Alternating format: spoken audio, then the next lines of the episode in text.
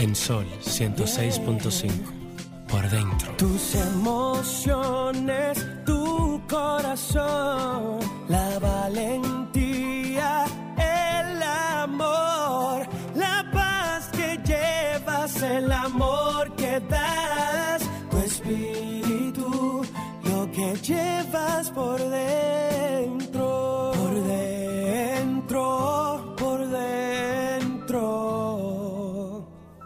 que llevas por dentro.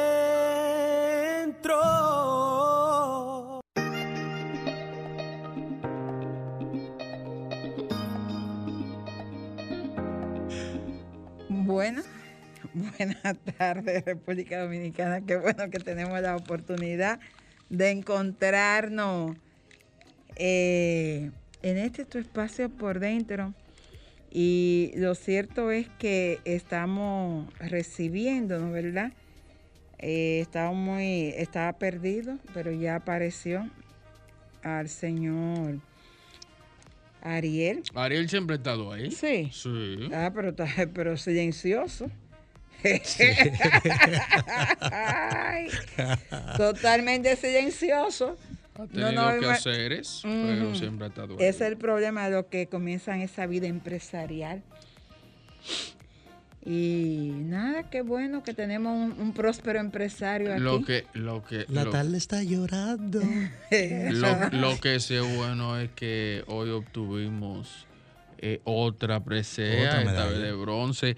Y la primera también en béisbol, irónicamente. ¿Es la primera en Sí, béisbol? sí, sí. Eh, Irónicamente, sí. nosotros somos los mejores en béisbol del mundo. Y no teníamos Eso ni siquiera una de bronce. Eso Y hay, que, hay que tener en cuenta también que sin menospreciar el equipo que fue, que es un buen equipo.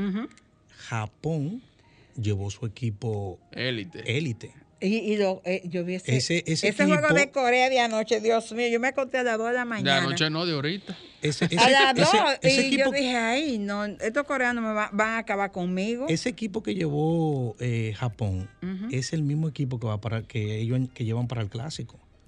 O sea, que si nosotros llevamos el equipo trabuco de verdad, Bueno, Japón fue campeón dos veces seguido. sí, Y, y luego entonces República Dominicana. El siguiente año entonces Estados Unidos. Estados Unidos, nosotros tenemos ¿Tú sabes qué sucede con los japoneses? La ¿Y de dónde vienen esos chiquitos el béisbol? La de- no, bueno, ellos tienen una liga profesional muy buena. sí, Sí, claro, pero- que incluso muchos dominicanos juegan allá. Y no sé qué tiempo durante el año es su, su- durante el año es su liga, pero lo que sí es que tienen mucha disciplina en el deporte. Creo que tienen dos ligas. La de verano e e invierno. Bueno, la, creo que la liga más larga es la de México. Sí. México se juega béisbol Ah, el no, año el año año entero. entero, el año entero. Esos mexicanos se pasan el año entero en eso. como Claro. un país futbolero, pero también un país beis- beisbolero. Sí, Fíjate, y Al son Pacífico. buenos. Fíjate, Bueno. eh, eh, de, de- depende de la región de- de- y también depende del país, porque fíjate que todo el este de México es eh, fútbol. Como bien tú dices, el Pacífico, Pacífico. eh, béisbol. Pero en Colombia también el, el deporte matriz es El eh, fútbol. el fútbol, Sí, soccer. pero también en el Pacífico Se juega, son- se, eh, se juega béisbol. Juegan béisbol. Sí. Pero lo que te quiero decir es, por ejemplo, nosotros quedamos en segundo lugar en el, en el, en el último clásico de por- porque perdimos Estados Unidos. Pero ya tenemos, tenemos un campeonato y tenemos un segundo lugar. Que no creo ya que ya Japón corra con la misma suerte ya con, con los equipos que vienen de Estados Unidos y República Y Dominicana. yo entiendo que tampoco los primeros también hubiese corrido con la misma suerte si el equipo dominicano no, no, no hubiese ido- perdido de, de- No, no, no que no hubiese perdido, si hubiese ido con el mismo ímpetu y seriedad, Y seriedad. que fueron cuando fue Tony Peña el, el, el manager. El manager. Lo- eh, los dos primeros años de, de- que es cada cinco años me parece. Cada la- cuatro años. Cada cuatro años. Eh, óyeme, Rodolfo, el, o el, el sábado tenían juego y el viernes en la noche ellos estaban aquí. Jugaban el sábado, como era ahí en Puerto Rico, ellos estaban aquí, ahí en la Venezuela, dando vueltas para arriba y para abajo, Dando bandazo, como dicen. dando bandazos. Pero ahora lo dudo, un equipo con Tati Junior, Vladimir Guerrero, Juan Soto, Machado. Tú sabías que, eh, óyeme, eh, esta nueva generación, la que va creciendo eh, en el béisbol profesional, es más disciplinada Sí, que a quienes antecedían. Sí, sí. Y también recuerda que son, son juniors, son hijos de pelotero la mayoría. Sí, son más disciplinados. Y lo que antecedían a, lo- a, a los de ahora, a los que estaban antes de los de ahora, entonces también eran más disciplinados que, que el, el medio. Como que ese, ese centro fue que flaqueó en la disciplina. Pero ahora veo que los juniors, como bien dices tú, que son más disciplinados y por ende, fíjate Vladimir, Vladimir eh, tuvo un momento de baja y el muchacho dijo, no, yo me voy a poner para esto. Hay que felicitar a la reina del Caribe también. Sí, sí, sí, sí, también y se retiró, me Priscila. parece, Priscila. Pero más información y nuestra invitada también, Carmen Luz, que creo que debe estar por ahí ya. Sí, de- todavía no. No. está, pero vamos a hablar con Giovanna Ramos, una mujer que se reinventa a los 40 años. Cuando ya muchas mujeres creen que están de retirada, pues ella no. Pero ella los 40 decidió- están ahí mismo. Sí, y rápido que lleguen. Volvemos Una y de verdad que. La verdad es que hay que hay que saludar estas cinco medallas que tuvimos en estos Juegos Olímpicos. ¿Histórico? Nunca Un- República un récord, Dominicana había ganado. Lamentablemente no obtuvimos ninguna de oro, pero Sí, Eh, pero eh, la, la que ganó la, eh, los 400 metros, esa medalla de plata, pero sabía oro. Eh, sí, la de Marilady Paulino. Paulino. Esa muchacha tiene un Dos- año en esa disciplina. Dos medallas. Un año en esa disciplina. Y debo decir Vienen que, cosas grandes con ella. que vi a su madre que dijo que cuando niña, Ujú. él le dio un paro. Sí. Y ella dijo, bueno, si Dios me la dejó, es para algo grande. Y ciertamente yo creo que sí, que es para algo muy grande. Vamos a Y va- estar y van a hablando de rendir los chelitos esto. de ella ahora. me va a rendir sí, porque la casa ya se la van a dar. No va a tener que comprar Compra por un casa. año. Compra por un año.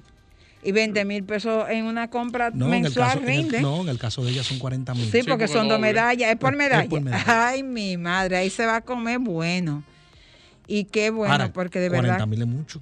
Sí, pero nuestros atletas pasan mucha Sí, hambre, mucha Es lo que escasez. digo. Sobre todo- Eh, lo- los atletas de aquí tuvieran la misma vida que un atleta internacional. Mira, Mira, yo estaba viendo eh, este niño, eh, Zacarías Bonna, el que ganó plata. Yo estaba bueno. viendo su familia. Su familia vive en una extrema, pero en una pobreza extrema, una cosa impresionante. Y son todos cristianos, su Sí. papá, su mamá, pero la verdad que la miseria en la que vive ese muchacho es Pero impresionante. eso me apenó, que la madre de la, de la velocista no tenía un televisor donde ver la, donde ver la carrera. Bueno, Vladimir Guerrero le mandó. no, eso fue una, le llegaron como seis Sí, televisores. no, pero el primero que tomó la Fue iniciativa Vladimir, fue sí. Vladimir. Desde que él vio eso, fue y compró una para que ella pudiera ver la La- carrera en la de mañana. 65. Eso vi, le mandó una 65. grande. Después le llegó una de un empresario que tiene eh, que vende electrodomésticos. Después la gente del plan social le llevaron ayer de todo. De todo, de todo. Pero después de, Después, no, y también, eh, también Vladimir la mandó antes. a ella, le, no sé quién le regaló una casa, no sé quién es que le está... Ah, tengo que ver eso. Sí, una casa Bueno, ya tiene, tiene eh, 40 mil pesos de compra, tiene una beca para estudiar en una universidad. La buena, UNFU la ofrece una beca. Y que vienen muchas cosas para ella. Yo pienso que sí, que esa muchachita de verdad tiene un gran futuro. Sí. De hecho, veías que la muchachita le, le sacó ventaja a Félix Sánchez. sí. Pero Félix Sánchez ha sido, decía su madre, Él, él es su manager, ¿verdad? sí, eh, que ha sido la persona que más la ha estimulado a ella. Y hay que agradecer a la gente de atletismo que la sacaron de balonmano, que era donde ella estaba, Ella jugaba para los manos. y le vieron esas posibilidades y se la llevaron. Tuvieron Y- buena visión. y, da- y date cuenta de, de algo. ¿Qué provecho se le saca a un campeón, a un campeón olímpico? Mira cómo tiene ese equipo ya de atletismo. Tres medallas consiguió. Sí, sí, sí, sí, sí. Tres medallas consiguió, o sea, dos medallas, perdón, consiguió. Por, eso yo espero que Priscila sea bien utilizada eh, en el voleibol en el Sí. país, aprovechar toda su Aunque experiencia. tenemos ya como 10 o 15 Y años con un Milagro, buen y equipo de Milagro, Milagro Milagro, no, sí. Milagro no trabaja para, para el Sí, sí, sí. Ella trabaja, creo que asesora. Yo creo que esa es una de las mejores, del- del- de, la Milagro mejor federación que hay sí. aquí en el país. Bueno, vamos a una pausa y a la vuelta seguimos en este tu espacio por dentro. En la vida todo es amor. Si uno ama, está vivo. Si crea amor, las cosas buenas forzosamente llegan.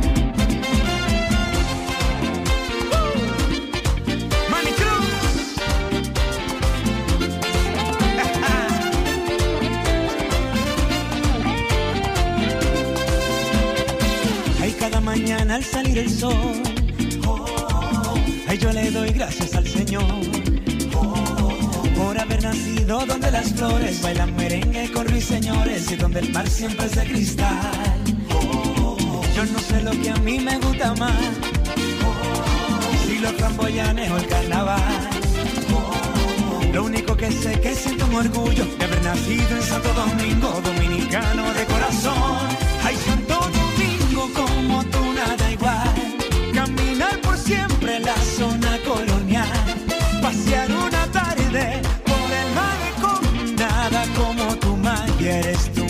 amor.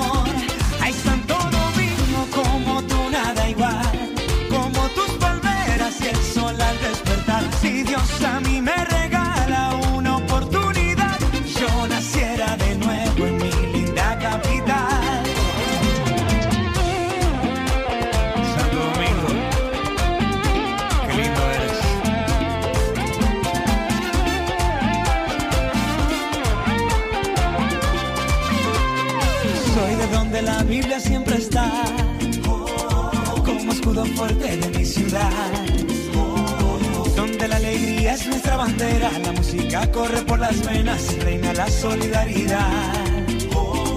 Yo no sé lo que a mí me gusta más, si los framboyanes o el carnaval. Lo único que sé que siento un orgullo de haber nacido en Santo Domingo, dominicano de corazón. Ay, Santo Domingo, como tú nada igual. Caminar por siempre la zona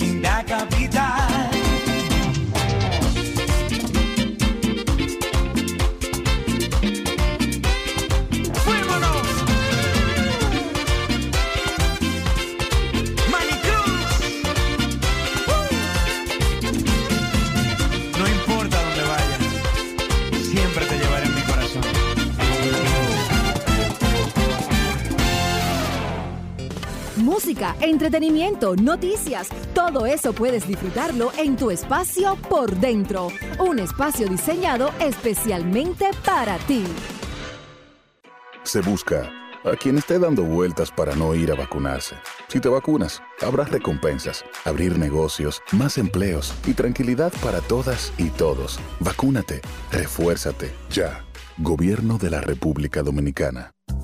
La ozonoterapia es una forma de tratamiento médico alternativo. Consiste en la saturación de oxígeno en el organismo a través de la insuflación de una mezcla de oxígeno y oxígeno al cuerpo por diversas vías. La aplicación de la ozonoterapia mejora a los pacientes que sufren de cáncer y sida. Se aplica en fibromialgia, hernia discal, artritis, artrosis, arteriosclerosis, enfermedades bucodentales, infecciosas postquirúrgicas, enfermedades ginecológicas. Para su tratamiento ozonoterapia, acuda al Centro Integral de Ozonoterapia Dr. Contreras, ubicado en la Avenida Independencia número 603, Gascue, Casa Esquina Benito Monción, frente a la bomba EXO, Santo Domingo Distrito Nacional o llame al 809-686-3902, WhatsApp 809-258-4744.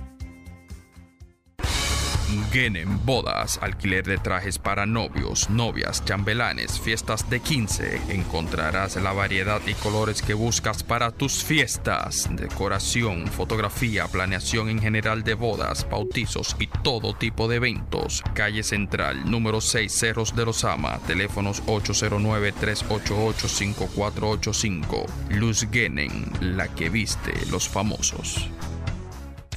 Música, entretenimiento, noticias y todo lo que puede interesar aquí en Por Dentro, especialmente para ti.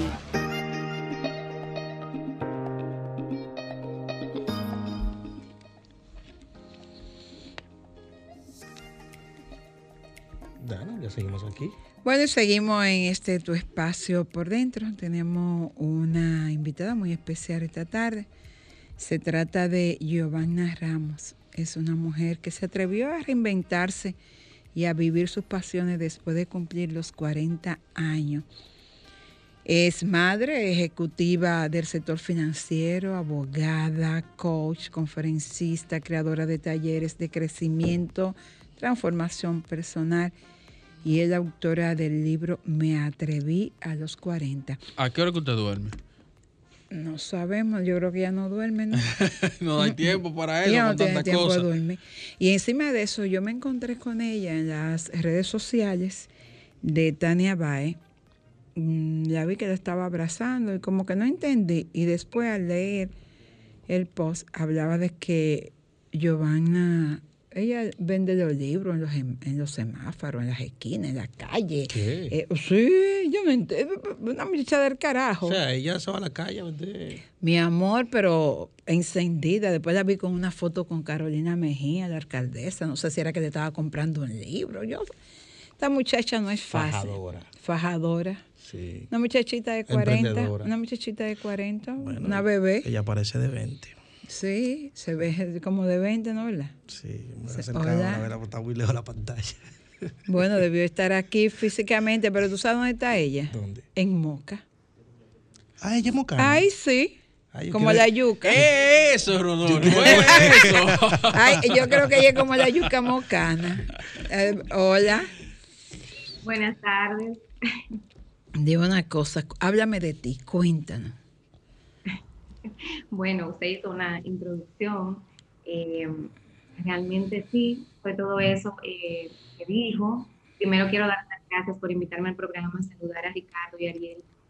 Y realmente yo soy todo eso que usted dijo, pero como bien le describió al principio, me gusta empezar diciendo que me reinventé al cumplir los 40 años porque ese fue mi renacimiento.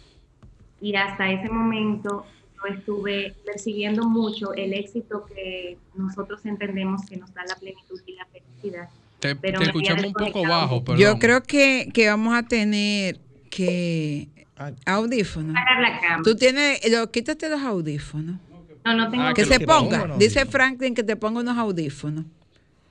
Vamos a ver, me Sí. van a permitir. Sí, porque no queremos que los oyentes a nivel internacional se priven de ver esa belleza de, de Mocana.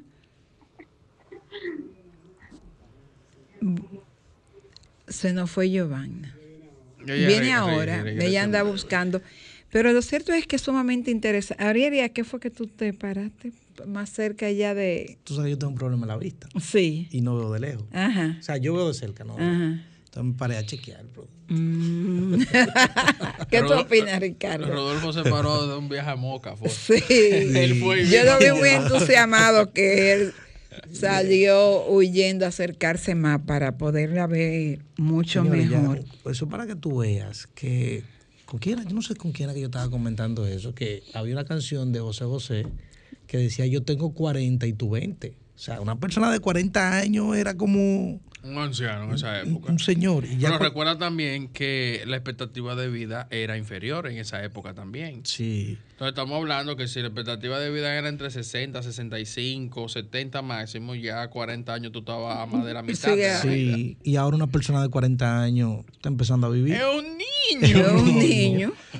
Bueno, el caso de, por ejemplo, Jennifer López tiene cuánto? 55, ¿no? Sí. Entonces ya 15 años por encima del promedio de lo que era una señora antes de 40 Claro, años. Señores, pero independientemente de que Johnny Ventura fuera Johnny Ventura, eh, tenía 81 años y uno se encontraba como que no, que 81 años era un niño para el irse. impacto, el impacto de, de- de su muerte viene de ahí. O sea, uno encuentra O sea, que con el 81 se- no, años no, no, todavía Johnny uno no estaba uno- preparado uno- para irse. Un- no, no era, no era eso. Era que uno veía a Johnny y Johnny parecía de una, una persona como de 60 años. sí. No, no solamente por, por lo que pudiese fa- Frankie, me avisa cuando Joan esté lista, sí. Sino que tú, aunque no lo creas, lo asumía tu generación. Sí, aunque aunque no lo Sí, fuera. Entonces, aunque no tú, lo no, tú no pensabas que la persona que se fue tenía 81 Sí, años. sí, porque tú nunca lo viste a él ni No, cojeando. o sea, un muchacho, tú lo encontrabas que era. La alegría. La última vez que lo vi en la calle fue peleando con un general. Sí. Imagínate Sí. tú, un hombre de 80 años en esa Sí, época. sí. Y La el, verdad y el que sí. impacto que tuvo a nivel mundial esa muerte. Sí. Real. Sí, sí, sí, sí, Real. sí, sí, sí, sí. Pero lo cierto es que 40 años son, son bebés. La- lo de Yo no sé 40 si son tuviste un bebés. post de que subió una persona que decía, Johnny Ventura tiene, tenía 300 mil seguidores en, en- en Instagram y el mundo entero ha hablado de él. Tú tienes millones y quizás cuando te vaya nadie, va- Nadie, va eso a es hablar así. de ti. Nadie de Eso es así. Ya está, eh, va- que vamos a una pausa. Vamos a una pausa y a la vuelta eh, reconectamos con Giovanna Ramos. Eh, esta mujer que prefiere hablar de su 40, ah, de, de su reinvento a partir de los 40. Y Ah, ya que- llegó. ah, bueno, dice Franklin que ya llegó. Pero vamos a la pausa o no? No. Ah, bueno, vamos a la pausa. ¿Qué Dice Franklin que no. Entonces vamos. Hola. Confírmenme si me escuchan ahora. Ay, Ahora sí, perfecto. perfecto. me escuchan perfecto. Como si Excelente. estuviera aquí. Excelente, entonces. Bueno, hablábamos de que Bien. a partir de los 40 tú decidiste reinventarte. ¿Pero por qué? ¿Para qué? ¿Cuál fue el propósito? La verdad es que toqué fondo. Fue algo que yo no lo planifiqué, pero fue como mi tabla de salvación, porque al llegar a los 40 yo tenía muchas realizaciones personales, pero me sentía vacía. Estaba muy desconectada de mí, no sentía felicidad. Y recuerdo que mm, por las noches yo no quería dormirme por miedo a que amaneciera. Era una sensación muy, muy fea y muy desgastante. Entonces, esa era mi vida. Esa Todos parte, esa parte, esa parte ahí de que no querías que amaneciera, eh, ¿en qué sentido? Eh, volver a la rutina, volver a lo mismo, volver a ver la vida sin sentido. Porque, ¿qué pasa con esto? Nosotros nos envolvemos en una carrera detrás del éxito. Perseguimos realizaciones personales y eso está bien. Ahora bien, cuando llegamos ahí, nos damos cuenta de que deberíamos seguir hacia adelante. Entonces, ¿qué es lo que sigue después? Cuando yo llegué a los 40, yo tenía el matrimonio, los hijos, el trabajo, la carrera, eh, podía salir del país y conocer otros, otros destinos. Tenía ciertas cosas logradas. Entonces, yo veía que a pesar de tener todo esto en mi vida, yo no me sentía plena. Entonces, yo no encontraba la respuesta. Por más que yo buscaba, no sabía, no sabía a qué respondía esa sensación de vacío que yo estaba sintiendo. Eso, yo sentía una culpabilidad por no ser feliz con lo que ya tenía. Entonces, cuando llegué a los 40, coincidió que un 23 de agosto, yo estando sola aquí en mi casa, em, empecé a llorar, empecé a sentir que realmente no quería seguir hacia adelante, no quería seguir viviendo, no me sentía bien y Estaba me sentía mal. estaba depresiva, ¿eh? Estaba depresiva, pero era una depresión no identificada, porque aunque yo siempre he sido una banderada del acompañamiento, yo no me veía depresiva, no me sentía depresiva. Entonces, hacia, hacia afuera, yo siempre era la persona que podía resolver las cosas, siempre era la persona que estaba al frente de todo, siempre estaba bien puesta, siempre estaba bien. Pero en, en mi soledad yo no sentía eso. Entonces, este día, especialmente este escribir todo lo que a mí me hacía sentir así. ¿Cuáles fueron aquellas cosas que desde niña yo quise hacer o tener y nunca hice ni tuve? ¿Cuáles fueron aquellas cosas que ya siendo una joven no pude lograr por distintas razones? ¿Cuáles fueron mis carencias? Empecé a escribir qué cosas de mi vida me marcaron y me crearon esa sensación de inferioridad, ese malestar, eh, esos resentimientos que yo tenía hacia, mis, hacia la autoridad que representaban otras personas cuando yo era niña. Y bueno, pues en esa búsqueda dije entonces ahora, ¿qué yo quiero lograr? ¿Cuál es mi vida ideal? ¿Y qué es lo que Giovanna, conectándome con, con mi ser auténtico, qué es lo que Giovanna quiere lograr en la vida? ¿Y cómo yo quiero ver mi vida dentro de 10 años más? Cuando yo hago una mirada retrospectiva, ¿qué yo quiero encontrar de mí? ¿Cuál es el saldo que quiero ver? Entonces empecé a escribir mi vida ideal y me di cuenta de que yo no había eh, caminado el, camino hacia aquellas eh, competencias que a mí me apasionan. Entonces ahí fue cuando me di cuenta que a mí me gustaba ayudar a las personas, que me, gus- me gustaba hablar en público, que me gustaba agregar valor a través de contenidos, que me gusta escribir. Y dije, bueno, esto es lo que yo quiero hacer. Ahora voy a crear una ruta de viaje para lograr hacer todas estas cosas. Entonces empecé a identificar a las, a las personas que yo admiraba en esas distintas áreas y a buscarlos como mentores. También escribí cuáles eran aquellas cosas que yo tenía que despojarme, porque esto fue un proceso de transformación interior, que empezó todo, empezó conmigo, y a partir de mí fue como una onda expansiva que se fue dando en los personas, las personas que están a mi alrededor. Y en ese sentido, pues también he ido impactando a esas personas. Y bueno, cuando yo pude conectar con eso, eso fue liberador para mí.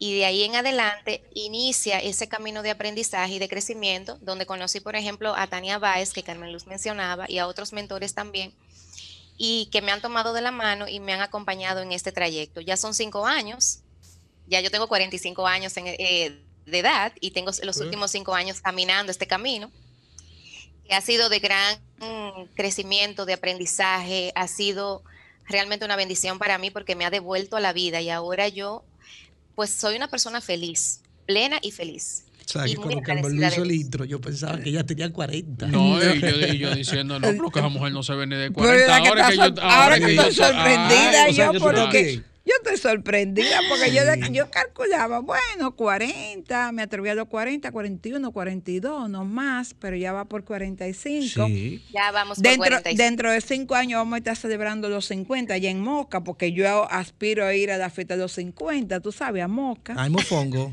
Sí, mira. Joana, estás hablando mm, de, de que a- te atreviste a, a partir de los 40 y que en estos cinco años he encontrado mentores y he encontrado gente que te ha, te ha apoyado y te ha ayudado en el camino. Sí. ¿Está tú en capacidad de convertirte en esa misma mentora para otras personas? Vamos a una pausa y a la vuelta me responde esto y, y de verdad que estamos impresionados, no solamente con todo lo que has dicho, con tu belleza, con tu juventud y con ese, esa decisión de poderte reinventar a partir de los 40. Regresamos en breve. Música, entretenimiento, noticias y todo lo que puede interesar aquí en Por Dentro.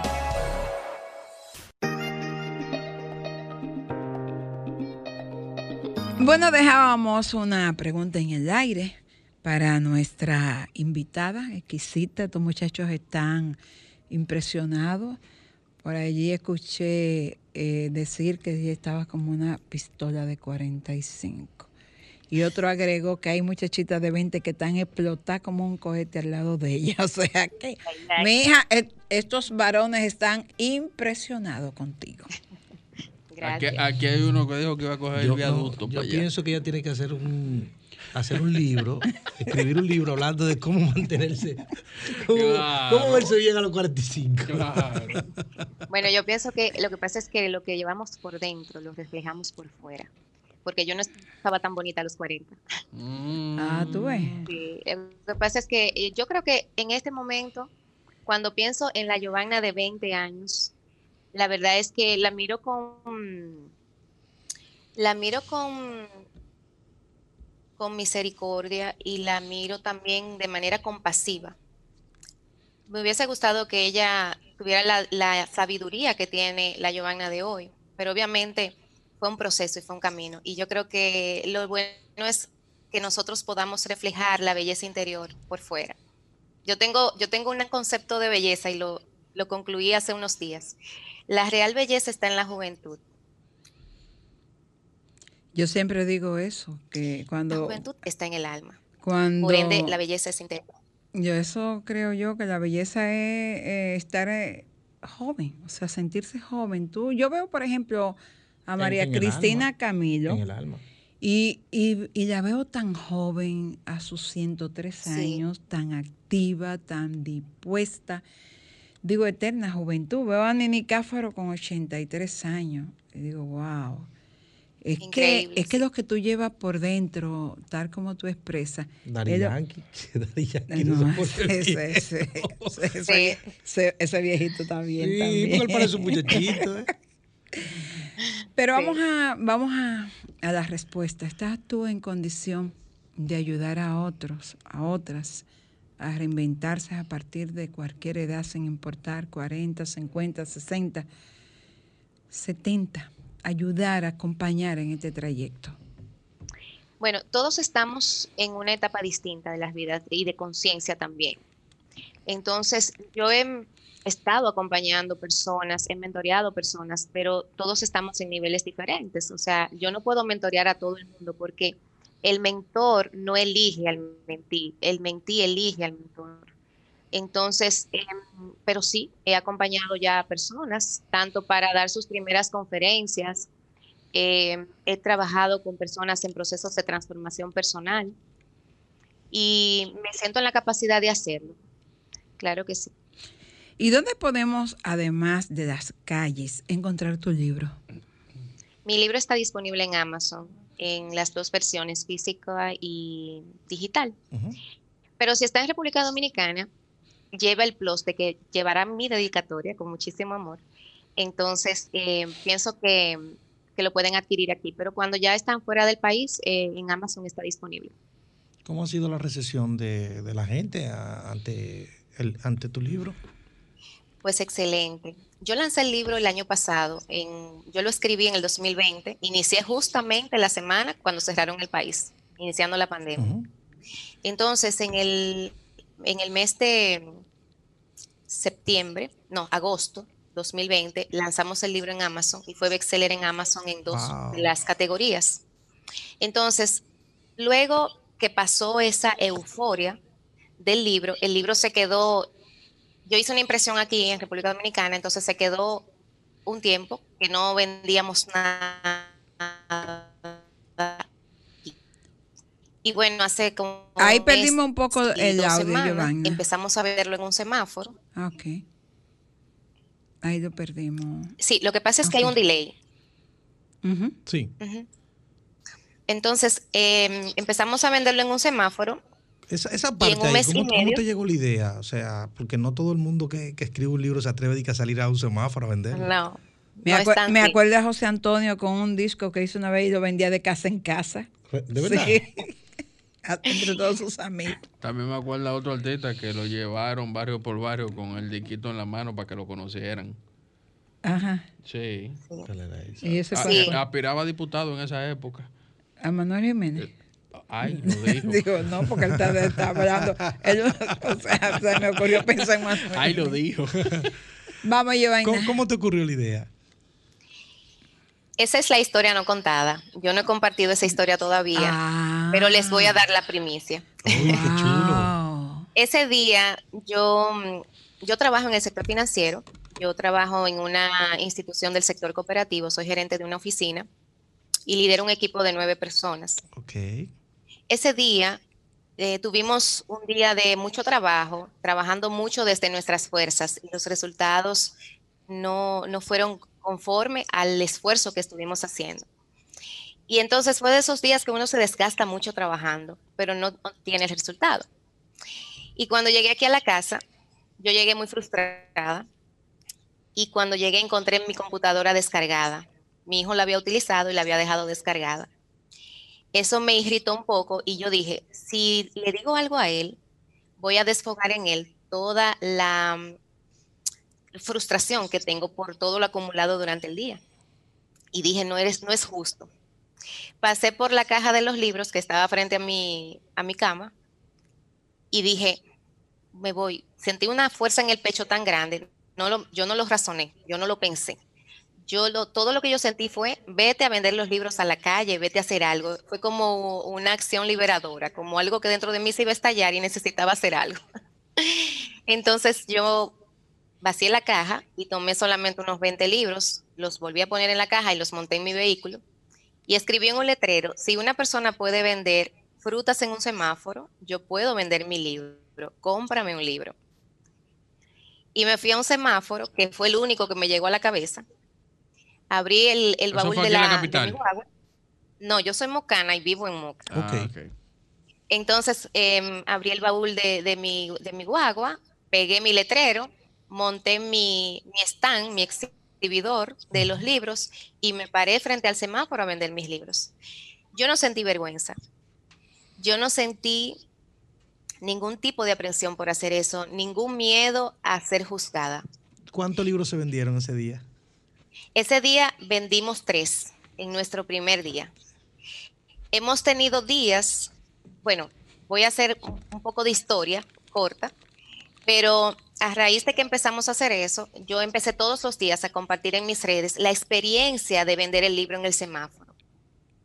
Eso crea cierta curiosidad porque cuando las personas me ven, entienden que Giovanna no lo necesita, Giovanna tiene una posición ejecutiva en el sector financiero, Giovanna vive en un lugar donde de clase media alta, entonces, ¿por qué ella tiene la necesidad de hacer eso? Y empieza la gente a preguntarse, ¿estás muy desesperada? ¿Tienes problemas? ¿Qué te está pasando? Y nada de eso a mí me detuvo, nada de eso fue importante en ese momento, ni lo ha sido todavía, gracias a Dios. Pero lo mágico de todo esto fue que inicialmente yo me enfoqué en la venta del libro y toda esa intención mutó a algo mayor, a un propósito mayor, porque a raíz de eso yo empecé a compartir en mis redes sociales la historia que se construye cada día en el semáforo, las personas que me visitan y la historia que hay detrás de cada una de esas personas. La gente se ha identificado mucho con, con cada una de esas historias, ha eh, conectado mucho con eso y ahora yo vendo muchos libros, no solamente en el semáforo, sino a través de las redes sociales. Y tengo días, por ejemplo, que he vendido, bueno, el día de mi mayor venta fueron 17 libros Wow. Wow. en un día. palo. Sí, he tenido días que vendo 14, que vendo 12. Hay personas que no me conocen y me han comprado 12 libros para que yo los tenga a mano y los pueda donar a personas que lo persona. quieran y no lo puedan comprar. ¿Y, y tú lo vendes diario o hay días específicos? Todos los días. Yo todos los días, de lunes a viernes, me voy al semáforo a las 6 de la tarde hasta las 7 y media de la noche. O cuando sales de, de tu trabajo. Cuando salgo de mi trabajo. semáforo ahí, aprovecha Exacto. una horita o dos Esa editora tiene que Así estar, es. mira. Así. Entonces, entonces cuando teníamos, cuando teníamos tres semanas vendiendo el libro, se me agotaron los libros. Uy. y yo tuve que ponerle eh, turbo a la editora para que me hiciera rápidamente una, una segunda impresión de los libros. Entonces, ha sido maravilloso porque estoy vendiendo muchos libros, pero además eso me ha regalado una cantidad de personas, de amigos, me ha abierto puertas Y yo creo que estar aquí es una de esas puertas también. Entonces yo estoy ahora mismo, yo he declarado que estoy caminando bajo cielos abiertos porque Dios me ha prosperado de muchas maneras en, este, en esta experiencia de la venta del libro, me atreví a los 40. Me ha permitido ayudar a personas a través de esta experiencia también. Me ha permitido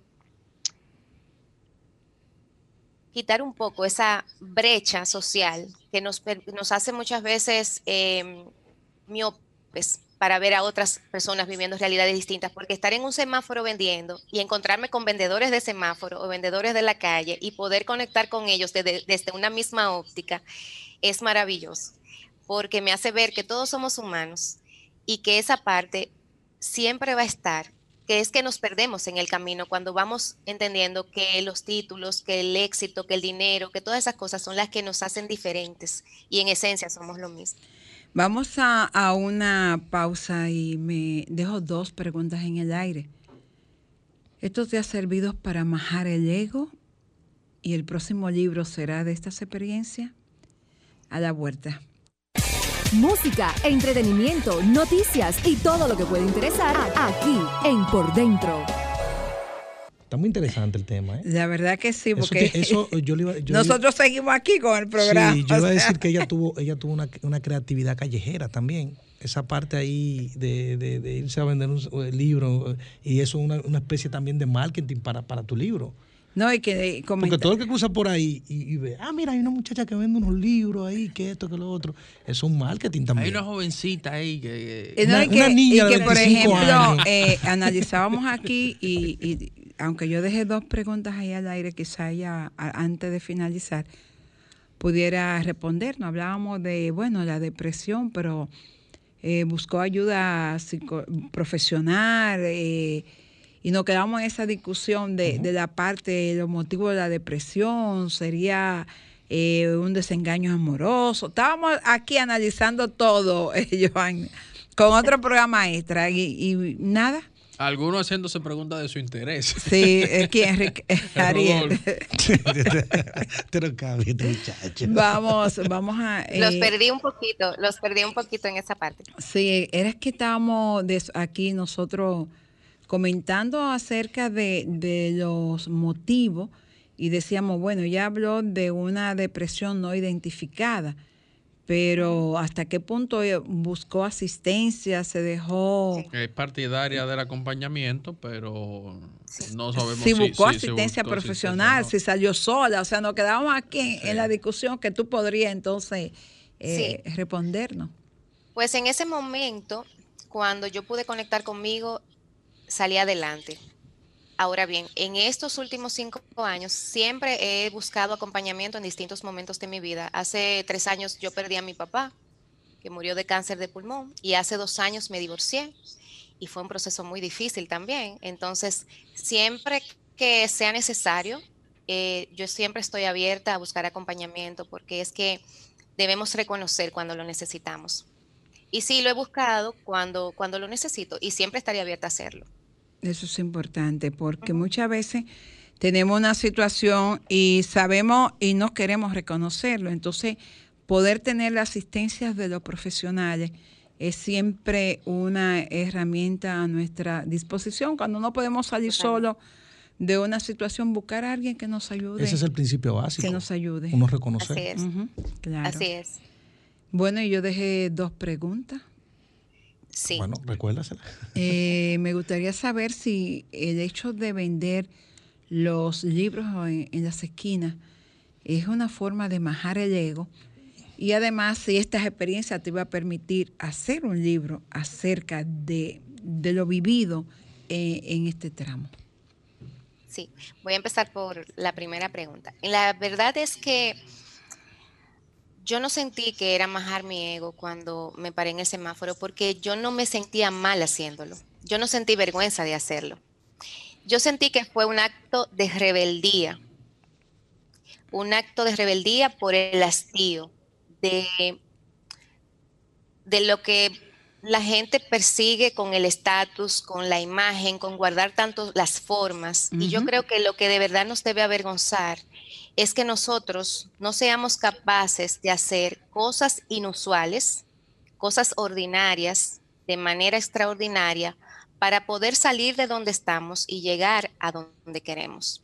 Y yo creo que con esto yo le estoy cambiando la cara a la vergüenza porque vender en la calle es una actividad digna. Claro que sí. Sí, Por ninguna razón debería avergonzarme. Que yo trabaje en una institución financiera, que sea gerente, que me tenga que poner unos tacos en la mañana y visitar gente importante para ofrecerle nuestros negocios y servicios, es tan digno como digno es que yo venda en un semáforo. Y lo hago con la misma emoción con que voy a mi trabajo, lo hago con la misma integridad, con el mismo respeto y con la misma actitud de servicio óptimo hacia mis clientes en el semáforo. Es decir, que creo que es un acto digno y no por eso deberíamos sentir, yo no siento que, que, con eso estoy majando mi ego. Sin embargo, creo que sí le mando un mensaje claro a las personas que lo ven con aprensión. La verdad que, que escucharte es, un, es una recreación para, para uno saber que sí, que se puede, eh, para uno aprender a valorar el trabajo de la gente que vende en la calle, para uno aprender a valorar lo que uno hace y que muchas veces pues uno siente vergüenza. Sí. De esta experiencia, ¿vamos a tener un libro? Sí, va a haber un libro y tiene nombre. Em, no será inmediato porque yo siento que en este momento todavía debo darle mucha profundidad a la historia, a la experiencia. Apenas yo tengo un mes y dos semanas y yo sé que van a pasar muchas cosas, sé que me falta mucho camino por recorrer. Algunas personas me preguntan, ¿hasta cuándo vas a estarlo haciendo? La verdad es que no me veo dejándolo de hacer.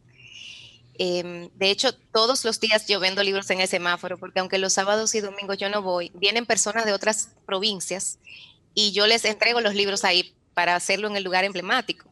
Hoy ya entregué uno, mañana vienen unas personas y voy a entregar también, mañana domingo.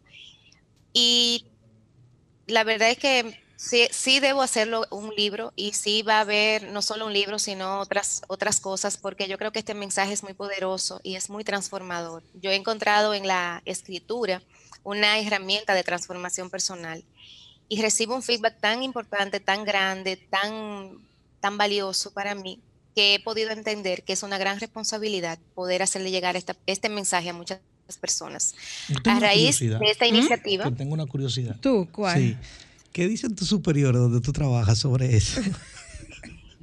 La verdad es que no sé todavía. No sé, pero esta semana estuve reunida con ellos, me sentí muy acogida, eh, muy valorada, eh, fueron conmigo muy eh, cálidos, muy amables y no hemos tocado el tema, pero, pero ellos saben. En el trato, en el trato Entiendo que sí, porque mis redes son públicas, eh, muchos compañeros de trabajo me siguen, muchos me han abordado elogiando lo que estoy haciendo, entonces entiendo que ellos lo saben. ¿Cuáles son tus redes? En Instagram me atreví a los 40 y en Facebook Giovanna Ramos. ¿Y cuándo viene el canal de YouTube? Sí, Ese es un desafío. Ese es un desafío que tengo y la verdad es que no lo he hecho porque demanda un poco de tiempo y ahora como que no me quiero dispersar en muchas cosas porque mi agenda está un poco cargada. Eh, bueno, yo he recibido muchas invitaciones. Esta es la primera invitación que, en la cual participo. Pero ya ahora, a partir de este mes de agosto, voy a estar en varias, eh, participando en varios programas y, que me han invitado, porque ya de verdad que sentí como que me, no podía seguir diciéndole a las personas que vamos a esperar un poco más de tiempo y no me quiero cargar un poco más, pero en su momento yo sí creo que, que lo voy a tener. Bueno, muchísimas gracias Giovanni. Um, feliz, orgullosa. Y cuando uno ve que quien está haciendo estos cambios, quien está haciendo estas cosas, es una mujer, uno dice, wow, de verdad que, que cuántas historias por contar, diría mi amiga María Estela de León. Sé que vas a llegar muy lejos, sé que tienes muchísimas cosas más para darnos. De nuestra parte simplemente gracias por aceptar la invitación y gracias por dejarnos tantos conocimientos y tantas experiencias maravillosas.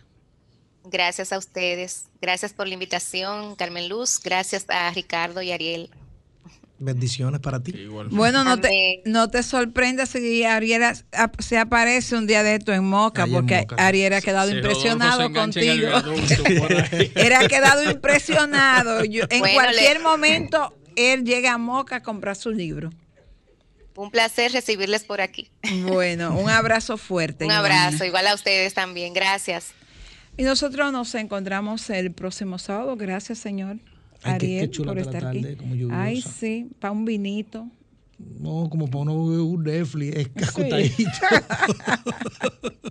Yo pensé que tú ibas a decir para hacer unos espaguetis, un vinito, una cosa. No, nada de cocina para vender. Tú sabes el tiempo que tenemos, que ese sol matándonos. Óyeme, hoy al mediodía yo dije, pero Señor, ten piedad y ten misericordia de nosotros. Y el calor del miércoles. eso fue, eso fue increíble.